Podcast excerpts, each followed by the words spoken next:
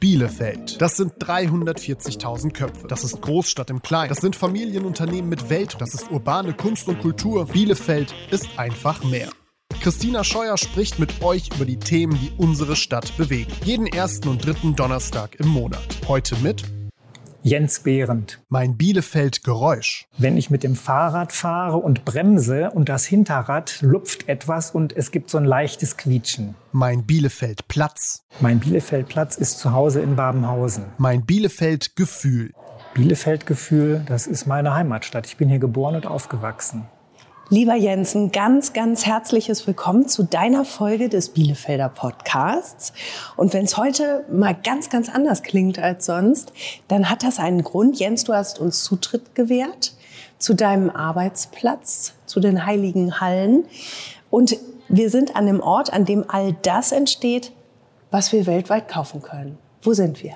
Wir sind hier in Bielefeld in der Dr. Oetker Welt. In der ersten Etage ist die Versuchsküche. Und hier entstehen natürlich eine ganze Menge Dinge. Natürlich ist das hier nicht die Produktion, aber äh, wir können hier ganz tolle Rezepte entwickeln mit all den tollen Dingen, die es hier bei uns äh, oder in unserem Sortiment gibt.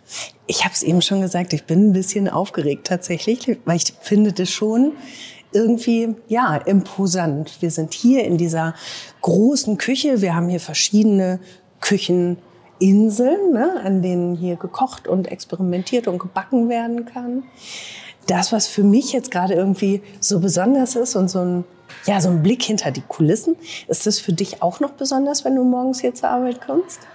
Es gibt natürlich Dinge, die sind Alltag und Routine, wiederkehrende Dinge, die zu tun sind, aber es gibt auch immer wieder jetzt nicht unbedingt jeden Tag, aber es gibt immer wieder Dinge, wo ich denke, ach guck mal, das ist ja mal eine interessante Herausforderung. Was zum Beispiel? Ähm, Rezepte für die interessierten Verbraucher zu entwickeln da stecken immer wieder neue Aspekte drin. Es sind Zutaten, die gerade in sind, die gefragt sind. Aktuell haben wir zum Beispiel mal wieder Chiasamen so in den Fingern. Die mhm. gibt es zwar nicht bei uns im Sortiment, aber das ist halt so eine Zutat, die wird gerne für alles Mögliche verwendet, zum, zum Brotbacken oder für, für eine Müslispeise oder irgendwas in der Art. Und das ist dann eben das, was äh, einen morgens überfällt. Ah, da müssen wir jetzt was mitmachen. Wie stelle ich mir das denn vor? Du kommst morgens zur Arbeit, es ist meinetwegen acht, halb neun. Du kommst hier in die Versuchsküche und dann stehen hier Zutaten und dann heißt es, Jens, Jetzt machst du uns mal ein, ein Spitzenrezept. So ist es wahrscheinlich nicht, ne? Mm, da muss ich schon sagen, nein, ganz so ist es nicht, mhm. weil ein Großteil oder eigentlich unsere Arbeit, die planen wir schon selber. Wir haben zwar Unternehmen hier im Unternehmen ähm, andere Abteilungen, mit denen wir uns rückkoppeln, auch wenn es um äh, neue Produkte zum Beispiel geht, die wir hier ausprobieren in der Versuchsküche. Und wenn es um Rezeptentwicklung geht, dann betreiben wir schon aus der Versuchsküche heraus eigene Rezeptentwicklung. Da gibt es mitunter Themen, die wir da äh, bearbeiten. Und sonst ist es ganz nah tatsächlich an Produkten, die wir einsetzen möchten. Dann gibt es mitunter einen Auftrag von den Marketingkollegen. Wir hätten dieses neue Produkt und dazu brauchen wir, dass wir das anbieten können, interessante Rezepte. Könnt ihr uns da was entwickeln? Ja, wenn wir dann alle hier sind, hier arbeitet keiner alleine, sondern wir sind in Teams organisiert und dann besprechen wir uns, wir haben das und das zu erledigen.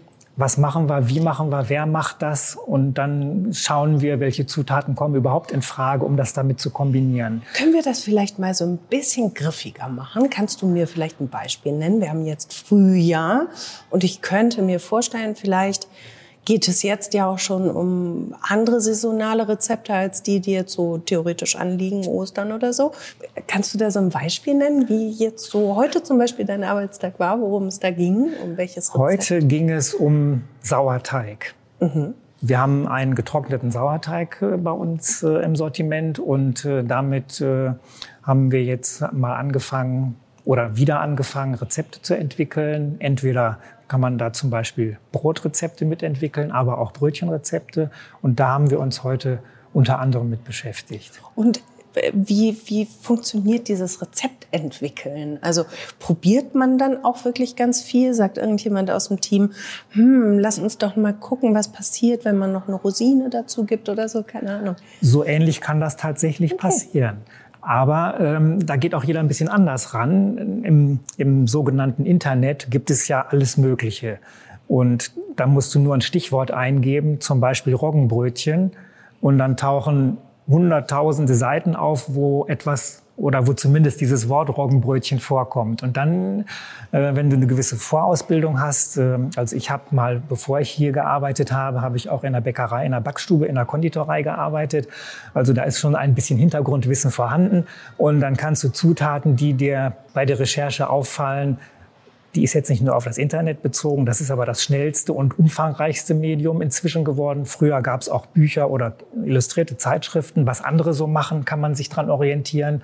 Und da entdeckst du dann Zutaten, wo du meinst, ach ja, das passt na, mit der Wassermenge würde ich vielleicht ein bisschen weniger nehmen oder, oder, oder. Also da ist dann viel Erfahrung im Spiel, aber auch Austausch mit den Kollegen. Was hältst mhm. du davon? Du sagtest eben, was hältst du davon, wenn ich jetzt noch Rosinen mit reingebe?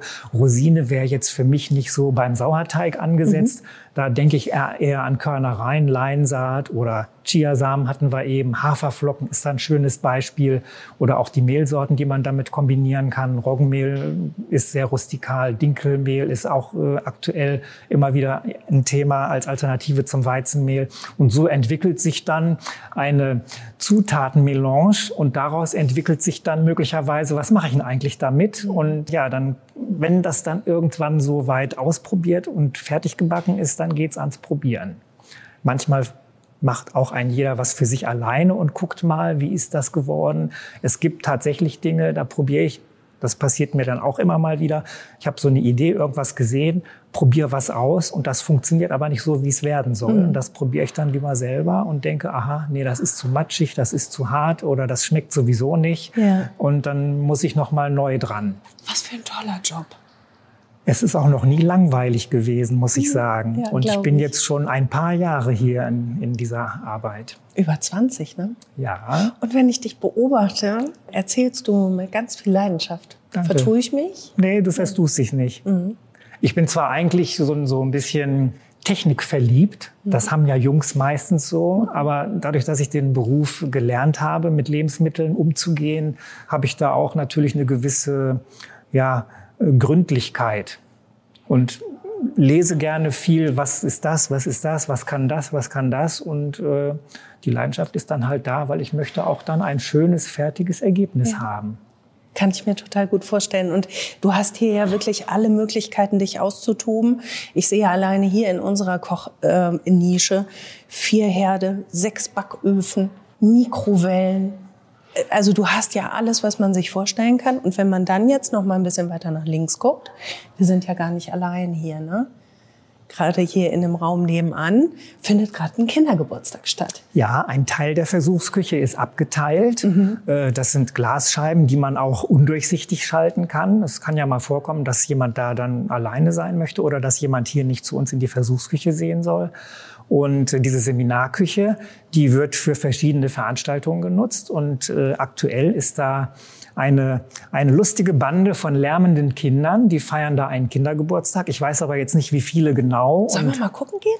Können wir gerne machen, Können aber durchzählen. Wo geht's denn hier rum? Hier ist alles so gläsern und wahnsinnig sauber. Es ist eine, eine sehr große Fläche. Ja. Das ist einerseits schön, weil wir viel Platz haben zu mhm. arbeiten. Und manchmal, wenn man aber genau was braucht aus dem Lagerraum da ganz hinten, dann ist das der weiteste Weg. Das ist dann nicht so schön. Ja, aber es sind einfach Wobei doch, es ist, es, ist immer, es ist immer schön. Ich wollte gerade sagen, es sind so schöne Räumlichkeiten. So, und jetzt gucken wir hier einfach mal durch die Scheibe. Ja, da ist meine Kollegin und die betreut die Kinder und gerade ist angesagt, hallo, winken sie auch noch. Äh, Guck mal, da winken sie. Zwei, vier, sechs, acht, zehn, zwölf zähle ich. Da sind auch immer Begleitpersonen, Eltern ja. und noch eine zusätzliche Aufsichtsperson dabei. Und da wird gebacken und gemalt. Ich glaube, die machen äh, Pizza, kann das sein? Ja, das die gibt's später. Die haben Ach eben, so. glaube ich, was Süßes zubereitet. Da ja. werden Muffins gebacken und verziert, soweit ich das überblicke. Und äh, jetzt ist, glaube ich, gerade das Geburtstagskind dran und hat ein Geschenk bekommen und darf das auspacken. Wie schön. Du guck mal, dann können wir ähm, nachher ja hier essen. Das ist ja wunderbar. Müssen wir uns ich weiß nicht, ob wir da was abbekommen, weil die Erfahrung ja sagt, dass die Kinder sich mit Freude auf die Pizza stürzen. Ja klar. Und das finde ich natürlich total stark. Die stellen das gerade selbst her. Ja. Ne? Dann hast du ja noch mal einen ganz anderen Bezug dazu, als wenn du es auf dem Teller hast, oder? Also was die so. Kinder selber ja. gemacht haben, Aha. sofern dann auch alle Zutaten auf der Pizza landen. Ja, das stimmt. Ja, cool. Es wird auch äh, mit einem Bleistift auf dem Backpapier der Name vermerkt. Diese habe ich gemacht. Mir fällt jetzt ein Kindername ein, Samira zum Beispiel. Ja. Hat den Pizzateig ausgerollt, aufs Blech gelegt, mit Tomatensauce bestrichen und dann keine Salami, sondern nur Käse draufgelegt. Mhm. Und dann wird auch dann fleißig Samira auf das Papier geschrieben, damit genau diese die eigene Pizza ist. Ach, das ist schon ich habe da auch schon als äh, Betreuer der Kindergeburtstage ja. gestanden. Die Kinder sind echt dankbar. Ja, die, sind so, ich. die sind so fröhlich und äh, ein Kind stand mal vor mir, darf ich dich mal in den Arm nehmen? Die waren so fröhlich, die Kinder, das macht einfach nur Spaß. Oh, schön. Ihr habt ja sowieso hier einfach, wir können ja mal wieder zurück in unsere Küche gehen, ne? bevor die Botten denken, wir wollen ihnen was wegfuttern. Ähm, ihr habt ja sowieso ganz viele Besucherinnen und Besucher hier. Ne? Man sieht das hier ja in einem gläsernen Treppenhaus, dann stehen die Leute da und gehen ganz ehrfürchtig durch. Weißt du, was ich immer so spannend finde, wenn ich irgendwo mal im Ausland bin und ich sehe dann in einer ähm, italienischen Tiefkühltruhe zum Beispiel eine Oetker-Pizza oder, weiß ich nicht, eine Backmischung, dann kommt bei mir sofort dieser Impuls, ja, das ist meine Stadt, da komme ich weg. Kannst du das nachvollziehen? Oder? Kann ich nachvollziehen. Ja. Ich fahre gerne ins benachbarte westliche Ausland, in die mhm. Niederlande. Und ja. da gibt es eine eigene Ländergesellschaft, mhm. Dr. Oetker. Und da sehe ich natürlich im Supermarkt bei Albert Heijn im Regal immer die ganzen schönen Sachen von Dr. Oetker mhm. stehen. Da denke ich, ja, guck hier, Kollegen, ich weiß, kenne ja. ich, habe ich schon gesehen, habe ich schon gesehen, weiß ich, das Produkt ist mir bekannt, ist lecker. Es ist zu Hause, ne? Es ist irgendwie glaube ich, so, so Eingangs Marke, gesagt, Bielefeld, meine Heimatstadt. Ja. Dr. Oetker ja. ist in Bielefeld zu Hause. Für mich hat es auch immer viel mit Nostalgie zu tun, weil meine Mutter hier gearbeitet hat, ihre Freundinnen haben alle hier gearbeitet. Ich glaube, da, da gibt es bei vielen Bielefelderinnen und Bielefeldern so ein, ja, so, irgendwie so ein Zusammengehörigkeitsgefühl. Ne? Es ist ja hier kein kleiner Arbeitgeber und da nee. gibt es sicherlich viele Berührungspunkte. Ja. Ich erlebe das auch immer mal wieder, wenn ich denn im privaten Umfeld sage, ja, ich arbeite da. Ah, dann kennst du bestimmt. Äh, ja, ja hm, also wenn da jetzt meinetwegen hier am Standort Bielefeld 2000 Menschen arbeiten, die kannst du dann doch nicht alle kennen. Ja. Was würdest du sagen, was macht für dich ein richtig gutes Lebensmittel aus? Was ist für dich wichtig? Ein richtig gutes Lebensmittel, finde ich, ist hier in Bielefeld aus der Umgebung von einem Landwirt vom Feld, also wirklich ein, ein hiesiges, wo keine großartigen Kühl- und Transportwege anfallen. Ja. Ein regionales, ein nachhaltiges. Ja, das ja. fände ich klasse. Aber es gibt es nicht immer und nicht überall. Und selbst bio ausgezeichnete Produkte haben manchmal interessante Transportwege hinter sich. Das ist so. Baust du selbst an bei dir zu Hause? Wir haben Rasen, verfilzten Rasen. Ah. Ich baue gar nichts an. Okay. Im, Im, Garten steht ein wilder Pflaumenbaum, der sich mal vor Jahrzehnten selber gesät hat. Mhm. Manchmal trägt er Früchte, manchmal auch nicht. Das ist so eine, so eine grüne Pflaumenart. Wir wissen gar nicht genau, was, so in Richtung Renikloden. Und man kann damit tatsächlich Kuchen backen oder auch das Ganze zu einem Pflaumenkompott, Pflaumenmus verkochen. Das macht meine Frau gelegentlich. Ja. Aber viel mehr ich glaube, ein paar Walderdbeeren würden sich auch noch finden bei uns hinterm Haus, aber das war es dann schon. Kochst und backst du zu Hause auch? Sag's ehrlich. Ich versuche es zu vermeiden, mhm. weil im Grundsatz bin ich doch, glaube ich, bequem. Ja, stimmt nicht ganz. Aber ich versuche es zu vermeiden. Aber meine Frau behauptet, ja, du kannst ziemlich gut kochen und backen ja sowieso. Mhm. Und natürlich, wenn besondere Anlässe sind, wenn jemand 80. Geburtstag feiert oder was auch immer, oder wenn die Kinder heiraten, dann darf es auch ein bisschen aufwendiger sein. Ja. Ich habe da dann auch Spaß dran, weil ja. wenn ich erst mal angefangen habe, dann ist das auch gar keine Arbeit mehr. Ja. Toll, wenn man das sagen kann, oder? Ja, ja. doch. Da bin ich ganz zufrieden. Ja, schön. Ich musste eben, als ich herfuhr, musste ich noch mal so dran denken, wenn man hier über den Ostwestfalendamm fährt, manchmal hat man ja auch das Glück und dann riecht es nach Pudding, ne? Das kommt vor. Ist so, ne? Oder bilde ich mir das ein? Nee, das kommt vor, weil das lässt sich äh, auch zum Beispiel, äh, wenn du die Autobahn hinten Richtung Osnabrück fährst, dann gibt's da so einen Gewürzhersteller, mhm. dann riecht's da auch immer nach Gewürzen. Und dass, dass es hier dann mal nach Vanille riecht, ja. das lässt sich wohl nicht ganz äh, leugnen. Kannst du es noch gut riechen?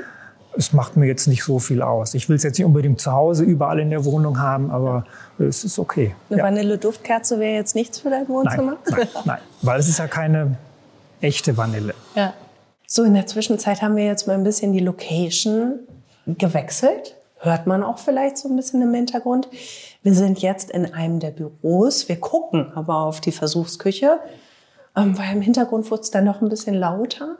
Was war da los? Kannst du was einschätzen, was da los ist? Ja, das kann ich ziemlich gut einschätzen, weil wo gearbeitet wird, entstehen auch Geräusche. Und wir haben, äh, damit das, was hier an Spülen anfällt, äh, nicht nur von Hand gespült werden muss, eine ziemlich große gewerbliche Spülmaschine und die mhm. macht Geräusche. Und von der Kindergeburtstagsveranstaltung, all das, was da benutzt wird, das sammelt die Kollegin, die dafür zuständig ist, ein und räumt das in die Spülmaschine. Und die ist jetzt eben einmal gelaufen. Ja, genau. Und den Geräuschen sind wir jetzt so ein bisschen mal entgangen. Ne? Jetzt haben wir hier Ruhe. Genau. Hast du oft Ruhe in deinem Beruf? Also meine Arbeit äh, besteht ungefähr zur Hälfte aus, dass ich etwas Praktisches tue und erledige. Da bin ich da, wo es auch laut ist in der Versuchsküche. Und die andere Hälfte ist im Büro. Da kann es aber sein, dass ich nicht alleine bin, sondern ich teile das Büro mit drei Kollegen, wenn wir alle da sind. Wir sind also manchmal zu viert. Auch da ist dann manchmal, weil sich ein Gespräch ergibt äh, oder jemand telefoniert oder auch die Tastatur bearbeitet, ist da ein bisschen Geräusch. Was macht ihr denn im Büro? Ja, wir, wir dokumentieren, was wir ausprobiert haben oder wir schreiben auch unsere Rezepttexte. Wir haben eine wunderschöne Rezeptdatenbank mit ganz vielen Rezepten. Die sind zum Teil in Arbeit, noch nicht alle so weit, dass wir sie veröffentlichen. Und das muss natürlich geschrieben werden. Ihr müsst ja auch sehr detailliert arbeiten, ne? oder zumindest sehr, äh, sehr detailliert dokumentieren. Das ist so ein Punkt, äh, ich will noch mal bei den Rezepten hängen bleiben. Mhm. Dokumentation ist noch wieder was anderes. Äh, aber bei den Rezepten, wenn ich anderswo Rezepte lese, Dadurch, dass ich selber Rezepte schreibe, lese ich Rezepte natürlich ganz anders. Drei Eier Und zum Beispiel. Was können drei Eier bedeuten? Deswegen schreiben wir bei uns dahinter drei Eier in Klammern Größe M. Dann ist zumindest die, die Gewichtsspreizung auf fünf Gramm beschränkt. Äh, aber anderswo steht das dann gar nicht. Und dann ist jemand vielleicht äh, so etwas alleine gelassen. Aber auch so Arbeitsschritte für ein Rezept oder wie etwas beschrieben wird ich habe vorhin ein Rezept gelesen, da war angegeben Roggenmehl und im begleitenden Text herumstand, ich nehme aber auch immer mal Dinkelmehl oder auch Weizenmehl, verschiedene Ausmalungsgrade und das passt so gar nicht von den Inhaltsstoffen. Das, das äh, finde ich dann schon, ja, da bin ich froh, dass wir es detaillierter beschreiben. Mhm. Aber es braucht auch das Auge fürs Detail, ne? So und das ist schon klar, ne? Ja, ich glaube, jetzt in den über 20 Jahren, da steckt das so, so drin. Das ist einem in Fleisch und Blut übergegangen. In diesen über 20 Jahren gibt es ein Rezept, wo du sagst, da bin ich so derartig stolz, dass ich das entwickelt habe. Ich habe mal ein Kindergeburtstagstortenrezept entwickelt und wenn wir so ein Rezept hier für uns entwickeln, dann probieren wir das aus. Schmeckt das? Sieht das aus, wie es aussehen soll? Gefällt es allen, die da bestimmen dürfen, ob das veröffentlicht wird oder nicht? Und wenn so ein Rezept fertig ist, dann wird das nochmal hier intern von einem Kollegen oder Kollegin zubereitet, die das Rezept noch nicht kennt. Und das ist eine sogenannte Rezeptnacharbeit. Und diese Kollegin hat das Rezept nachgearbeitet und als wir das besprochen haben, hat sie gesagt, sie hätte noch nie so ein ausführlich formuliertes Rezept, so eine Anleitung gehabt und das hätte sie ganz toll gefunden. Was war es denn für eine? Da ging es speziell um Dekorationsschritte. Mhm. Man sollte aus Dekor Dekorfondant, so eine Dekorfondantmasse, so eine Zuckermasse, die sich modellieren lässt wie Marzipan. Da sollten ein Schriftzug und ein Vögelchen und Vogelhäuschen gemacht werden. Und da habe ich mir die Mühe gemacht, wirklich Zentimeter, Millimeter genau alles zu beschreiben und da die Vorlage, auch die Textvorlage zu erstellen. Und das hat wohl ziemlich gut funktioniert. Und wenn ich ein einfacheres Rezept mir überlege, was ich auch sehr gut gelungen finde, Backofen Berliner. Berliner werden ja eigentlich aus einem Hefeteig hergestellt, der frittiert wird. Aber wer möchte schon gerne zu Hause frittieren? Hast Niemand. Du den, hast du den, den Fettgeruch in der Wohnung? Manche machen das dann auf dem Balkon oder in der, in der Garage oder sonst wo. Aber man kann ja auch einen leckeren Hefeteig zubereiten und den im Ofen backen mhm. und den dann ausgestalten und füllen wie ein Berliner. Lässt du mir dieses Rezept zukommen, dann würde ich es Da können wir drüber reden. das ist schön. Jens, ganz, ganz vielen Dank für diese Einblicke und ähm, für das Rezept. Das hat mir sehr viel Spaß gemacht. Ich hoffe, dir auch. Mir hat es großen Spaß gemacht. Schön. Dankeschön, Jens. Ich bedanke mich auch.